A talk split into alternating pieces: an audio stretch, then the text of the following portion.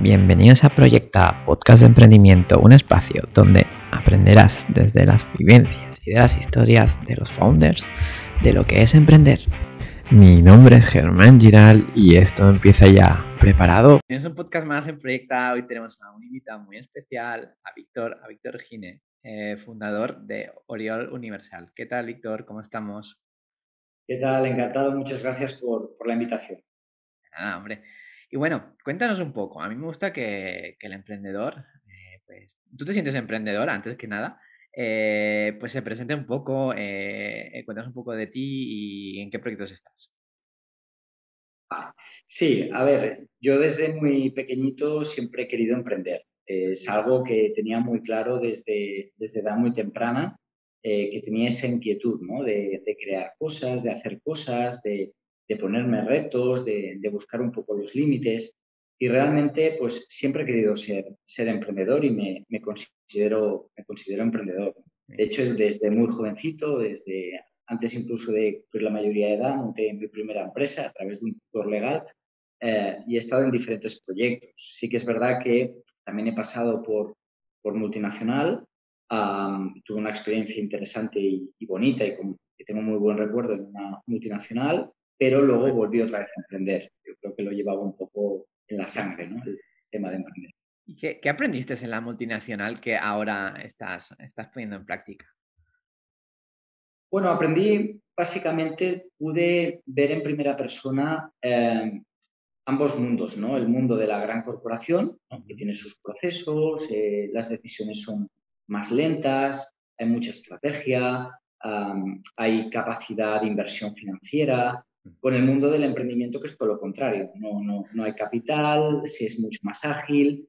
Y, viendo un poco los dos mundos, pues realmente puede tener una visión más amplia, ah, sobre todo ahora que estoy en, en Orión Universal, ah, de lo que es el mundo eh, de la mediana y gran corporación y su funcionamiento, de lo que es el mundo de la startup y de los emprendedores y su funcionamiento. ¿no? Y al final saco una conclusión, que ambos mundos están condenados a entenderse, que un mundo con el otro se complementan perfectamente bien. Y fue un poco el motivo incluso por el que fundamos Orión Universal, para, para unir estos dos, estos dos mundos. Qué bueno, luego, luego hablaremos de, de, ello, Víctor, que es un tema muy interesante, ¿no? sobre todo que habrá un momento que se encuentra el equilibrio, ¿no? De, estos dos mundos, seguramente. Sí, de, de, hecho, pienso que se complementan muy bien, ¿no? Al final la startup tiene creatividad, tiene agilidad, tiene la capacidad de, creación y la corporación pues eh, tiene la capacidad de financiación y tiene el mercado. Al final tiene un mercado arraigado con una serie de clientes, que es lo que también busca la startup, ¿no? Yo creo que son dos mundos que se complementan perfectamente. Qué bueno. Y bueno, y, bueno, nos has adelantado antes, ¿no? Que de bien pequeño pues creaste tu, emprendimiento, pero ¿qué te, qué te, animó a emprender y, cómo fueron tus inicios?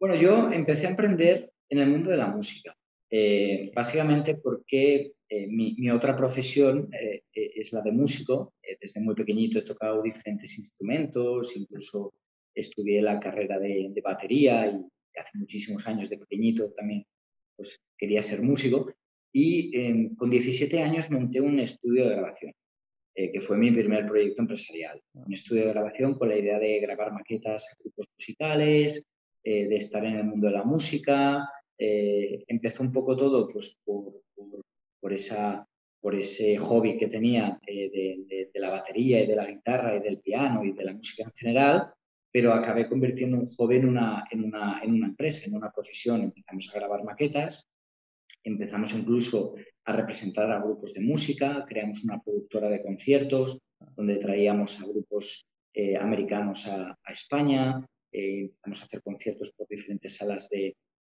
Madrid, de Barcelona y de, otras comunidades.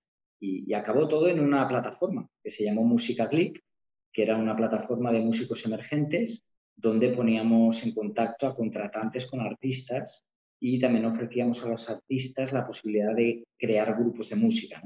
Era una especie de MySpace mezclado con, ah, con, Facebook, era una plataforma que en aquel momento fue bastante innovadora. ¿Qué, fecha era esto? ¿En qué año fue esto?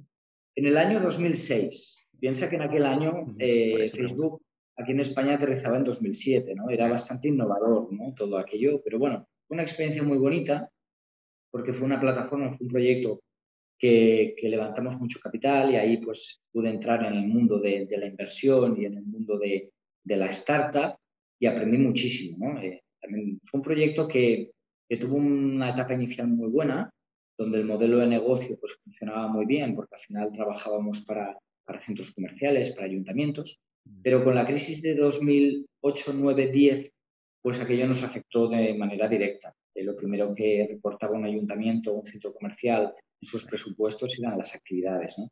Y bueno, aquel proyecto pues decidimos al final no hacer ampliaciones de capital porque no veía clara la monetización con la crisis que, que estamos padeciendo y decidimos cerrar. Y fue un proyecto en el cual yo aprendí muchísimo. Eh, siempre digo que para mí Música Click fue un fracaso que fue un aprendizaje. O sea, eh, conocí muchísima gente, eh, pivotamos varias veces el proyecto con la idea de que, de que funcionara, cerramos diferentes rondas de inversión y ahí pude aprender mucho sobre, sobre el mundo startup y en un momento en el que empezaba este mundo. Claro, no, no, no es como ahora, ¿no? Que hay mil, ayudas, eh, está más desenvolupado, ¿no? Todo el ecosistema. Antes sí que era ser más valiente, ¿no? Porque incluso te veían bicho raro, ¿no? Imagino, en esa época, Víctor.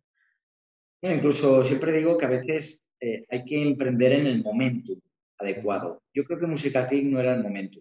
Ah. Básicamente porque hoy en día encuentras plataformas open source, mucho más económicas. En aquel momento, cuando montabas una plataforma, la hacías de cero tenías que contratar a programadores, eh, cada vez que tenías que hacer un cambio a nivel de programación era como, un coloso cambiar todo aquello, cosa que hoy no pasa. Hoy con el Lean Startup todo es mucho más ágil, mucho más barato, mucho más económico.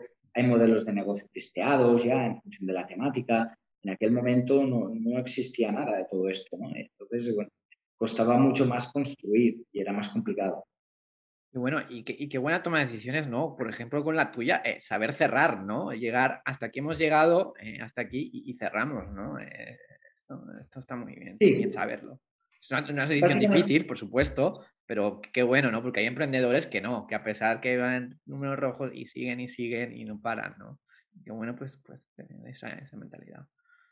Sí, ahí fue un acto, si te soy sincero, de, honestidad con, con, los inversores y conmigo mismo, ¿no? Porque al final un proyecto no solamente tiene que ser viable, también tiene que ser invertible. Sí que es verdad que hubo un planteamiento de una operación de capital y además de bastante capital, eh, donde estábamos dispuestos a hacerlo, pero tuve muchas dudas. Eh, tuve muchas dudas porque no, no, sabía si realmente aquello eh, realmente era una operación invertible, si sería capaz de acabar monetizando aquello y hacer viable el proyecto. en un acto de, pienso yo, de honestidad, eh, hice una junta con todos los socios y comuniqué que no seguía y que dejaba el cargo porque no lo veía invertible y, tenía que decirlo, ¿no? Yo creo que, que era ser honesto y, hablar de la realidad, que aquello pues era un modelo de negocio que con la crisis, sobre todo con la crisis actual, eh, veía complejo remontar con, con, el endeudamiento apalancado que ya llevábamos de, de atrás. Y fue duro, la verdad que fue muy duro, y, pero bueno, yo creo que fue una decisión muy acertada. Como te digo, para mí fue un aprendizaje tremendo. Eh, después de Música Click ya fui a multinacional y por eso te digo que pude ver los dos mundos, ¿no? ¿Qué es emprender? ¿Qué es levantar capital? ¿Qué es gestionar la incertidumbre de ser emprendedor? Ah, de monetizar un proyecto, de pivotar un proyecto y luego qué es una gran empresa, cómo funciona una gran empresa. Y son dos mundos totalmente eh, diferentes, pero, pero, muy, muy complementarios. ¿Y cuál dirías que es la gran diferencia entre estos dos mundos? La gran diferencia, bueno, básicamente los tiempos, lo que te comentaba, Al final emprender eh, has de ser ágil, has de ser rápido, has de ver muy bien los costes, eh, has de gestionar muy bien la estrategia financiera, porque es clave. En una gran corporación es diferente. hay presupuestos, se invierten presupuestos altos por seguridad, por no fallar con el proveedor, eh, la toma de decisiones es muy lenta, eh, los procesos son muy lentos, pero sí que es verdad que tienes esa estabilidad con clientes y ese mercado ya ocupado que hace que pueda ser lento y que tomes decisiones con, mucha precisión. La startup no, es todo es una vorágine ¿no? de decisiones, de, pivotar el proyecto, de, bueno, el día a día es mucho más, te diría que es mucho más complicado eh, construir un proyecto de, cero que subirte al carro de una empresa que ya funciona. Eh, una es más gestión y la otra es más, no solamente gestión, sino creatividad, venta. Eh, tienes que ponerte muchos sombreros para, emprender. Sí, sí, malabares, ¿no? Hay que hacer un poco de malabarismo, sin duda. Y, luego de la multinacional, ¿ya, ¿ya fuiste a Orión o, emprendiste más, más negocios? Bueno, estuve en varias compañías, eh, estuve en dos empresas familiares y luego pasé a, multinacional eh, y de la multinacional creé Orion. Básicamente porque mi papel en esta multinacional fue crear un, con otra persona que era mi, el máximo responsable, era mi jefe.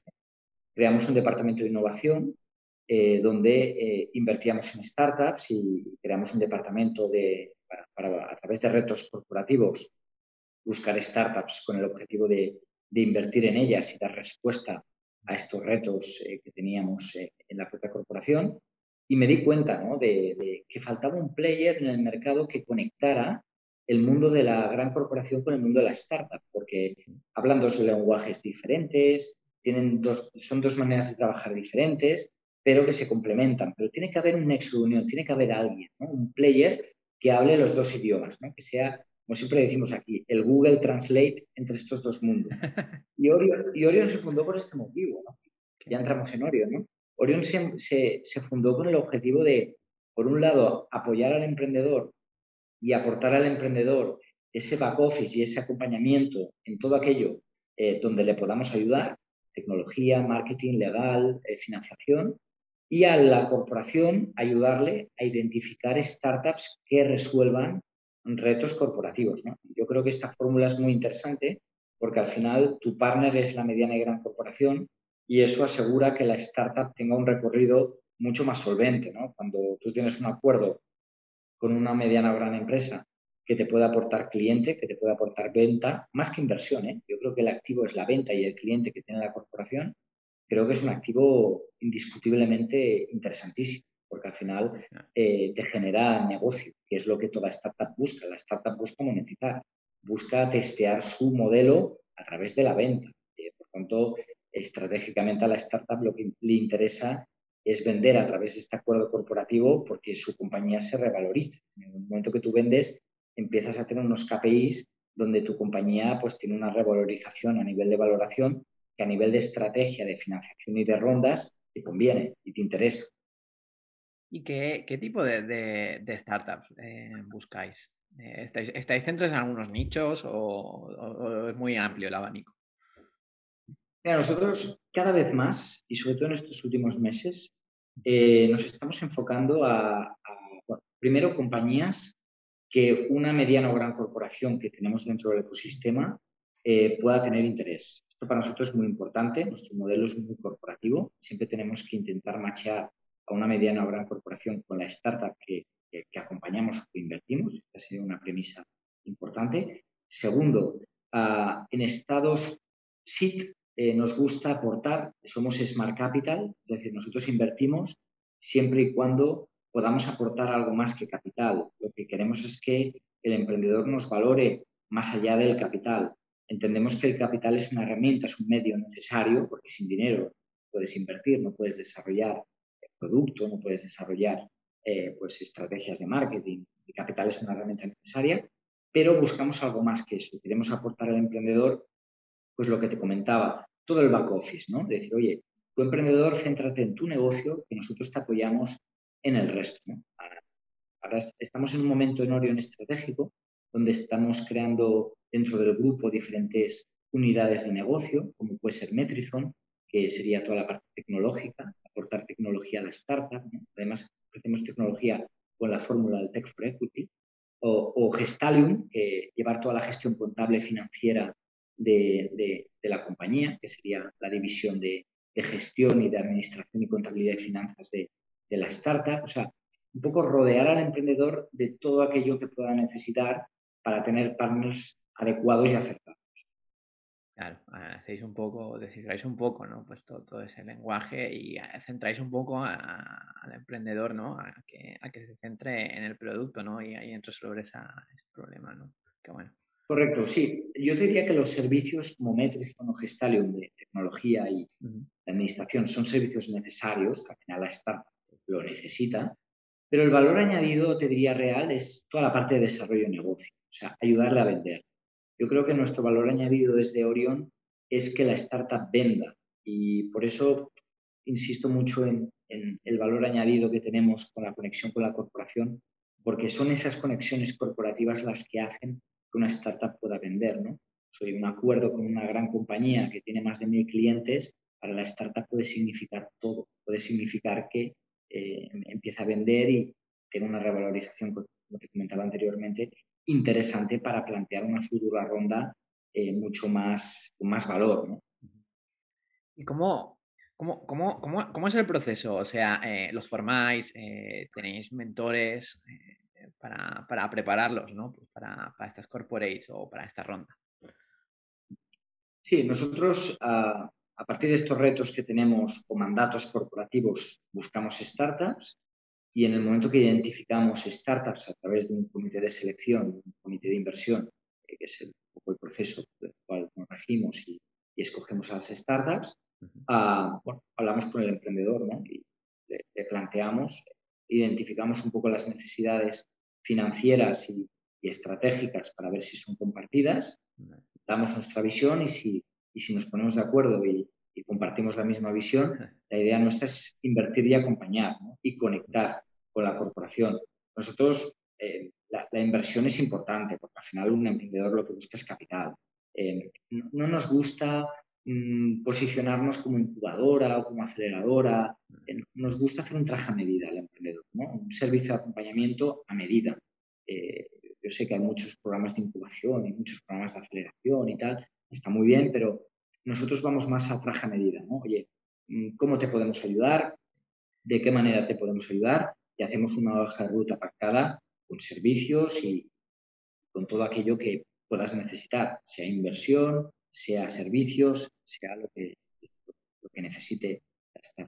Sí, porque a veces también el emprendedor no solo necesita dinero, ¿no? También necesita un poco, pues, eh, los contactos, ¿no? Un poco el networking, ¿no? El, llegar a, esa empresa, ¿no? Imagino que ahí, si lo tenéis, ¿no? Pues ayudáis mucho en eso. También. Sí, luego a través de también dentro del equipo de Orion sí que tenemos mentores utilizados por área y hacemos un acompañamiento, asignamos a la startup un mentor, una persona para que haya un interlocutor y esta persona ya coordina con el resto del equipo en aquellos servicios y, ese acompañamiento a medida, eh, pues ya, crea grupos de trabajo para apoyar y para asesorar al emprendedor en todo momento. Incluso tenemos espacio también, en Barcelona tenemos un, espacio de 2.000 metros cuadrados, donde también damos la posibilidad al emprendedor que pueda tener un espacio físico o digital físico híbrido en el cual pueda formar parte de este ecosistema y de esta comunidad que tenemos. ¿no? Para nosotros es muy importante que las startups de nuestro ecosistema y del espacio que tenemos pues sean invertidas por Orion. No es un coworking, no, no buscamos, no, no, queremos alquilar espacios por alquilar, sino que nosotros buscamos que estos espacios estén ocupados por startups invertidas de oro. Claro, y que estén ahí y también surjan sinergias, ¿no? También. Correcto, correcto. Qué bueno. Y bueno, hemos hablado mucho de startups y, corporates, ¿no? Eh, pero dinos en qué, en qué se pueden ayudar, eh, si puedes dar algún ejemplo eh, y por qué es necesario, ¿no? Este match que tanto vayamos hablando, que estamos hablando tanto. Bueno, yo te diría que para la corporación es necesario y, es clave eh, que innove por diferentes cuestiones. la primera, para ser competitivo. O sea, la innovación al final, si tú eh, no buscas nuevas maneras de generar negocio, la competencia te puede adelantar por la derecha y te puede echar del mercado. Siempre hablamos de casos como los de Blackbuster, que era una multinacional, eh, apareció Netflix y hoy queda un centro como museo. Siempre pongo este ejemplo porque es muy curioso, una compañía tan, tan bestia como era Blockbuster, ¿no? de una compañía digital como Netflix, la borre del mapa es un, es un ejemplo clarísimo, que nunca te puedes relajar y nunca te puedes dormir. Eh, hay dos tipos de innovación, la disruptiva y la incremental. Eh, bueno, luego hablamos de la de branding, ¿no? que también hay mucho branding de, innovación y es otro tipo de innovación que nos daría para, para un buen rato. Pero bueno, la disruptiva, la disruptiva es aquella que tú te reinventas. Oye, mira, ahora esto ya no es rentable porque el mercado ya está diciendo que no hay rentabilidad en esto que fabrico y ahora voy a hacer esto. La disruptiva, pues muchas veces eh, eh, pues es la que puede salvar a empresas. Y luego la incremental es la que, desde mi punto de vista, te hace ser más competitivo. Pues digitalizar procesos para reducir costes. Mira, ahora voy a hacer un acuerdo con esta startup que me digitaliza esto y me permite, pues con un menor coste, poder ofrecer el mismo servicio al cliente, ¿no? Pues la, innovación incremental también es muy interesante. Y hoy en día, para innovar, eh, el talento eh, quiere emprender. Y como el talento quiere emprender, el talento suele estar muchas veces, hay mucho talento fuera de la compañía. Y la manera de poder acceder a talento desde una mediana y gran corporación es estando en contacto con las startups, porque al final el talento crea empresas, crea startups, hoy más que nunca. Por tanto, tiene todo el sentido del mundo que una compañía tenga un departamento de, innovación o, lo que se llama el corporate venturing y esté en contacto permanente con eh, emprendedores donde puedan compartir retos o verticales estratégicas y a lo mejor se presente una idea que la corporación no había pensado, pero que es totalmente adaptable a su modelo de negocio y que le aporta o innovación incremental o innovación disruptiva. Te puedo poner el caso, por ejemplo, hay un caso que a mí creo que lo están haciendo francamente bien, es Central Lechera Asturiana, a través de Capsavida, eh, han creado un, departamento de innovación liderado por, Rubén Hidalgo y lo nombro porque para mí es un referente y es un, un, gran profesional y creo que lo está haciendo muy bien. Y realmente han creado un ecosistema de emprendimiento a través de retos donde tienen una plataforma de conexión directa con startups. Es un claro ejemplo de una gran compañía, una, empresa que factura y solvente, cómo se está, eh, cómo está apostando por el mundo de la startup y está buscando constantemente eh, proyectos. Y, al, final del día, eh, pues hay resultados, ¿no, Víctor? De, todo, de, todas estas sinergias, ¿no? Sí, bueno, al final la, medición de los resultados, las startups no deja de ser capital riesgo. Como dice la palabra, pues de cada 10 dice la, norma que una o dos funcionan. Yo, sinceramente creo que esa, esta regla eh, se puede mejorar cuando detrás hay una mediana o gran corporación. Yo creo que eh, una startup, por, ley natural, ha de ser escalable. La escalabilidad significa que la startup puede tener tiene que tener una gran rentabilidad para que de las otras que van mal, pues el ratio salga a nivel financiero. Pero bueno, no tiene por qué ser así. Yo creo que las startups o empresas ah, que tienen acuerdos corporativos, para mí lo importante es que sea rentable. O sea, eh, la escalabilidad mayor o menor, eh, cuando la startup es corporativa y depende de una corporación, tiene un acuerdo con una corporación, oye, si multiplicas por siete y no es un globo, tampoco está mal. Es decir, yo creo que eh, tenemos eh, el concepto del unicornio, lo tenemos todos como muy presentes y unicornios hay cuatro. Eh, yo creo que lo que hay que buscar es rentabilidad. Pues hay proyectos digitales que a lo mejor no son un unicornio, pero pueden a cabo de un tiempo multiplicar por cinco, por seis o por siete su valoración. Para mí es muy interesante también. Sí, sí, claro, está súper bien, ¿no? Ha hecho mucho daño, yo creo, esto de los unicornios, Víctor. No sé cuál será tu opinión, pero ha hecho mucho daño, la verdad. Desde luego. No, está claro, ¿eh? una startup ha de ser escalable y la escalabilidad es lo que hace la gran rentabilidad y que todos vamos a eso. Y ojalá descubramos más unicornios, pero que hay empresas rentables digitales que no serán unicornios, pero son rentables. Y pues nosotros creemos mucho en el modelo eh, pues este, ¿no? startups digitales que con la conexión con la corporación pues son rentables. Oye, ¿por qué no? Eh, es un tema interesante. Pues sí, sí, sin duda, Víctor. Pero ahora vayamos a momentos, vamos a momentos tuyos. ¿Cuál ha sido tu mayor momento de, incertidumbre que hayas tenido en tus emprendimientos? Ya, sea en tu primero, en Orión, ¿y cómo saliste de ello? Música Creek, sin duda, porque fue un proyecto que levantamos mucho capital y, y que podría haber levantado mucho capital en una tercera ronda. Y decir que no fue una decisión, te diría, dura, porque al final era cerrar una etapa de mi vida y, ¿por qué? No me, no me, avergüenza la palabra fracaso, de, bueno, un fracaso profesional y personal, en el que aprendí mucho. O sea, para mí la palabra fracaso no es peyorativa ni negativa, es, es normal, es habitual. Para, para triunfar has de pasar por, el proceso de fracasar, ¿no? Eh, Pero sí que es verdad que fue duro porque tuve que pensar muy bien si realmente hacia una tercera ronda era capaz de levantar aquello. Y, el darte cuenta y hacer un acto de honestidad y decir que no, que no eres capaz de, que no te ves capaz de levantarlo, además de una decisión valiente, es una decisión muy dura porque yo mismo había invertido ahorros personales, eh, tenía también personas afines a, mi persona invertidas en el proyecto y bueno, fue una decisión dura y, además que, como te decía, era muy vocacional el proyecto, era de música, yo era músico, ¿no? Había transformado mi hobby en, en mi negocio y en mi pasión y, había mucho corazón. Eh, yo, yo, yo, creo, mira, a veces la, la postura más valiente es huir, siempre lo digo, más que huir, que no me gusta la palabra huir, pues, pues ser honesto, ¿no? Y, y cerrar una etapa, a veces la postura más, y como he dicho antes, ¿no? Pues darte cuenta, ¿no? Y decir, hasta aquí. Llegó un momento en el que el proyecto había más corazón que cabeza. Y eso me di cuenta rápido. Y, yo creo que es una combinación, la vida es una combinación de las dos, cabeza y corazón, pero la cabeza es importante.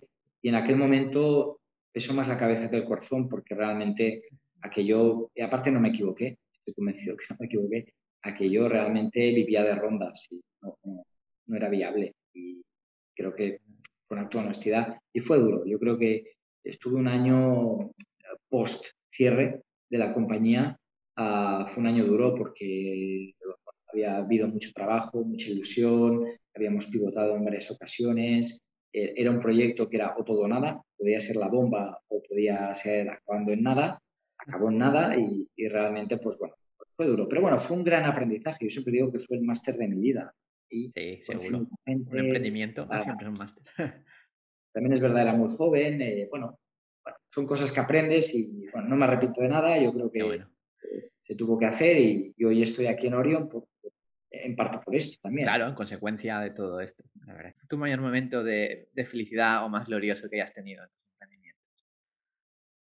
Bueno, te diría que recientemente el, el éxito de, de, una de las startups invertidas, eh, con el poco tiempo que llevamos en, en Orion, pues que ya tengamos una primera venta o salida de una startup invertida, pues para mí realmente es un orgullo y un éxito profesional de todo el equipo, que es Abogados para tus deudas. Ha entrado un fondo internacional eh, que ha invertido y con esta inversión pues permite al proyecto escalar eh, de una manera más con, una mayor agresividad de crecimiento, que es lo que requería el proyecto y necesitaba. Y me alegro muchísimo por los emprendedores y por el proyecto y incluso por el fondo, porque tengo muy buena amistad con la, directora del fondo, porque creo que es una gran operación y es un gran proyecto. Es Abogados para tus deudas. bueno, es el tema de la ley de la segunda oportunidad. Ayudan a gente endeudada pues a, poder gestionar estas deudas, incluso condenar una parte de estas deudas. ¿no? Yo creo que es un proyecto muy bonito porque ayudan a muchas personas y es un proyecto de impacto. ¿no? Entonces, eh, nosotros eh, tuvimos el privilegio de poder ser el primer inversor y de hacer una aceleración, un acompañamiento de aceleración con, los emprendedores y bueno, hemos conseguido pues que un fondo grande entre y nosotros pues hemos salido. ¿no? Eh, y orgullosos de haber acompañado el proyecto a, esta ronda y a esta inversión tan importante para ellos. ¿Y otros momentos que hayas tenido aparte de esto? Bueno, te diría Orion, eh, la fundación de Orion. Para mí Orion piensa que, por un lado, eh, en la parte startup, pues yo fui emprendedor y yo creé una startup y ahora todo el mundo habla de startups y todo el mundo, pues yo en el año 2006 ya estaba con startups, ¿no? Entonces, estamos hablando hace muchísimos años. Y, bueno, me gusta ayudar a emprendedores. Para mí es gratificante ayudar a gente que quiere emprender y que no pasen por aquello que yo pasé, ¿no? Yo creo que el poder evitar cosas que yo me equivoqué, el poder ayudar a emprendedores en ese acompañamiento para evitar eh, eh, que cometan estos errores que a veces no, no eres capaz por el día a día, vorágine que tienes como startupero en identificar, yo creo que, que es muy interesante. Y luego tocar todo el mundo corporativo, con la experiencia que tuve en la multinacional, el poder ayudar a corporaciones a identificar modelos de negocio o retos corporativos que a lo mejor ellos no han visto y que nosotros creemos que pueden ser interesantes, pues es gratificante. O sea, yo creo que ayudar a la corporación y ayudar a la startup y luego unirlos es un trabajo, la verdad, francamente gratificante, en el que nos lo pasamos muy bien y que me gusta mucho. O sea, yo soy feliz emprendiendo. Yo siempre, siempre hablamos de, hay una métrica fundamental en un emprendedor y siempre lo comentamos, que es que, que sea feliz. Hay gente que, que quiere emprender y cuando emprende se agobia y se da cuenta que no es su, su, estilo de vida, porque emprender es un estilo de vida y que no es feliz. Y para emprender has de ser feliz. O sea, aquello te tiene que hacer feliz, porque si te hace feliz emprender, tú estás bien, lo das todo y estás contento y, es importante. Somos personas, no somos máquinas y, es muy importante que, que, cuando uno emprenda, eh, la gestión del estrés, la gestión de la incertidumbre se pueda llevar eh, a gestionar bien y, y por tanto eh, puedas estar tranquilo, puedas ser feliz y te puedas realizar. Yo soy muy feliz emprendiendo y haciendo lo que hago, yo me llena. Yo creo que no me veo en otro lado que no sea en Víctor, se te ve. que se te ve, se te ve, la verdad. Bueno, pero también, aparte de decir que el emprendedor es feliz, que va a tener sus días de bajón, ¿no? También, esto es una montaña rusa de emociones, ¿no, Víctor? Sí, sí, la verdad que sí. nunca todo sale como uno espera, de hecho, casi nunca sale como uno espera. Eh, y más cuando estamos emprendiendo y al principio, ¿no? Desde luego, emprender es pivotar constantemente, ¿no? Y tal. No, llega un momento en el que uno ya se acostumbra este estilo de vida y acabas haciendo una línea recta, ¿no? evidentemente tienes días de subidones y de bajones, pero bueno, yo creo que la clave es tener una estabilidad en, todas las áreas, ¿no? Emocional, profesional, laboral, en, todos los aspectos, ¿no? Eh, eh, eh, física también es muy importante, pues como todo en la vida, ¿no? Tener un equilibrio en tu vida en el que puedas gestionar muy bien esa incertidumbre, que la incertidumbre causa mucho estrés el día a día de, la startup, pues eh, hay más problemas que, buenas noticias y es lógico y normal, ¿no? Entonces, bueno, eso es, un estilo de vida. Emprender es un estilo de vida y te ha de gustar y te has de sentir cómodo. Sí, sí. Y bueno, Víctor, vayamos más a, un poco eh, el focus este del inversor, ¿no? Eh, ¿tú, qué, te, qué, te, fijas a la hora de, invertir en una startup? y, qué principales métricas y, cuál sería y cuál sería ya que has visto un montón de startups durante el camino cuál sería ya los criterios de descarte que tú tienes mm. A ver nosotros como compañía eh, como te comentaba anteriormente tenemos un comité de selección y un comité de inversión yo suelo entrar en etapa final entro más en el comité de inversión a la hora de tomar la decisión final de dónde invertir okay. Eh, Dentro de la estrategia del equipo, eh, te diría que lo, primero que miramos es al emprendedor, el liderazgo de esa persona, eh, el perfil de esa persona y al equipo. Evidentemente, la idea y el producto, ¿no? El nicho de mercado, qué competencia hay, qué nicho de mercado estamos atacando y cuántos potenciales clientes pueden haber en ese nicho de mercado. Y luego las típicas métricas el, CAC, el, bar rate, eh, un poquito las típicas métricas que miramos. Pero sobre todo miramos mucho el, emprendedor, porque todo lo demás son las típicas métricas que cualquier inversor profesional mira, ¿no? Y que al final te genera esa confianza.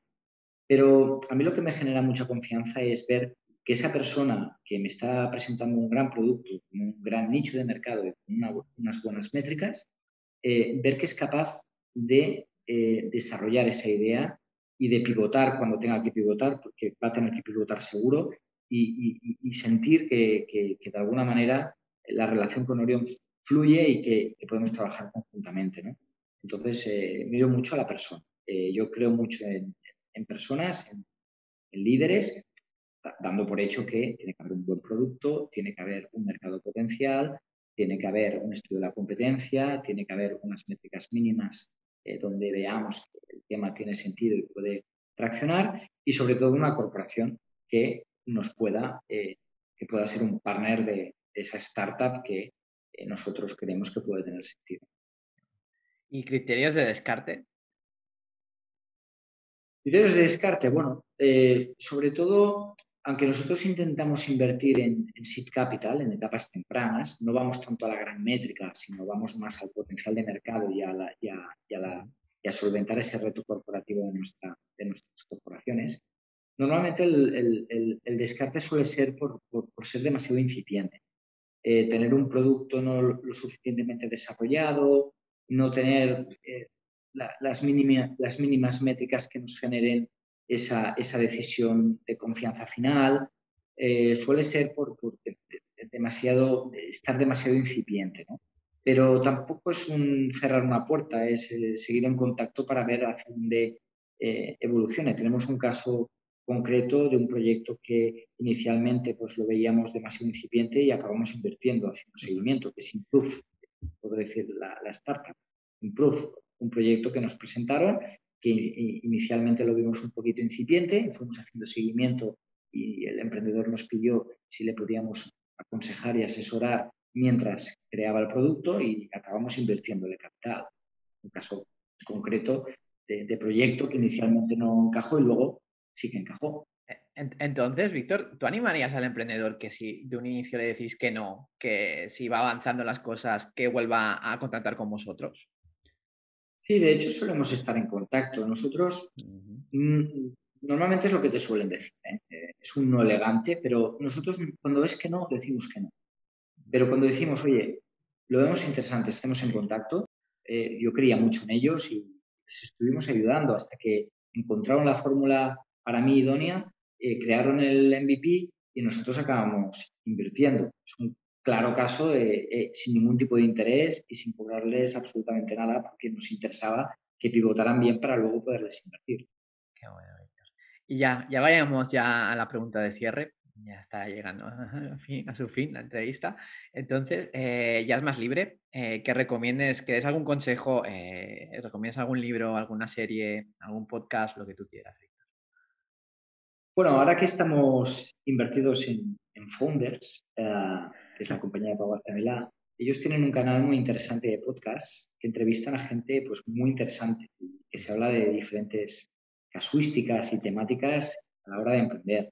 Lo recomiendo fervientemente porque hay entrevistas muy interesantes a, personas eh, de, de variopintas, de diferentes ámbitos, desde emprendedores, como pueden ser los emprendedores de Globo, hasta Ferran Adrià, que es una persona que a nivel de innovación ha marcado tendencia, fue una persona pionera en su momento y lo recomiendo mucho porque eh, podréis escuchar diferentes visiones y versiones desde diferentes ámbitos de lo que significa emprender e innovar. Y consejo, bueno, al final eh, eh, cada proyecto es un mundo, pero sí que aconsejaría, y, lo digo por experiencia personal en Orion, en, en, este último proyecto, em, que el emprendedor intente montar un buen equipo, porque al final cuando hablo de buen equipo, hay gente buena, eh, hay mucha gente buena, pero sobre todo tiene que ser gente buena con compromiso. Eh, que cuando tú te marches de tu oficina, sepas que dejas a un grupo de personas que se están partiendo la cara por el proyecto, que están con un compromiso máximo con el proyecto. Y esto para mí es clave. Eh, creo que hemos conseguido en Orion tener un equipo comprometido, un, un, equipo que está 120% eh, por y para el proyecto ah, y, que, que, lo dan todo. ¿no? Y tener esa sensación es muy satisfactorio. Te vas tranquilo, te vas a una reunión o te vas de viaje y sabes que sin ti la compañía gira y funciona. ¿no? Y eso es una sensación que hasta hace poquito no me ha pasado. Es decir, eh, a las empresas lo que, lo que más les cuesta es crear el equipo adecuado. Yo creo que estamos en un momento que, sobre todo en estos últimos dos meses, hemos acertado una serie de decisiones en la que siento eh, tener un equipo que está al 120% comprometido, que se parte en la cara por el proyecto y que anteponen Orión a sus intereses personales. Para mí eso es, es clave en cualquier, cualquier proyecto. Qué bueno, Víctor. Antes de despedirnos, eh, cuéntanos, ¿cómo te podemos encontrar en redes sociales, página web? Sí, eh, podéis visitar orionuniversal.com, Orion con Y, Em, allá veréis eh, un poquito eh, todo lo que ofrecemos, todos los servicios que ofrecemos desde, desde la compañía, eh, un poquito todo el ecosistema que, está detrás de Orion, tanto a nivel de acciones, inversores y, startups. Si eres una startup, pues tenemos planes de acompañamiento. Si eres un inversor, tenemos vehículos de inversión a través de los cuales invertimos en startups. Y si eres una corporación, te podemos ayudar a identificar retos, eh, que puedan generarte eh, líneas de negocio nuevas o eh, mejorar digitalizando procesos, líneas de negocio que ya tienes activas. Pues yo creo que nuestro target es la startup, el inversor y la corporación y en los tres targets dentro de lo que es la página web podéis encontrar todo lo que ofrecemos. Qué bueno. Pues muchas gracias, Víctor. Antes de, despedirnos, recordar a la gente que se suscriba al podcast, que entre otras entrevistas también tenemos la de Pau García Milá, que antes nos ha respondido. Y nada, que si os ha gustado, que lo compartáis con las demás personas. Y nada, Víctor, ha sido todo un placer. Igualmente, y muchísimas gracias por la, por la invitación y felicidades por, por la iniciativa que estáis desarrollando y llevando a cabo. Muchas gracias. Nos vemos hasta la próxima. Adiós. Gracias. Hasta luego.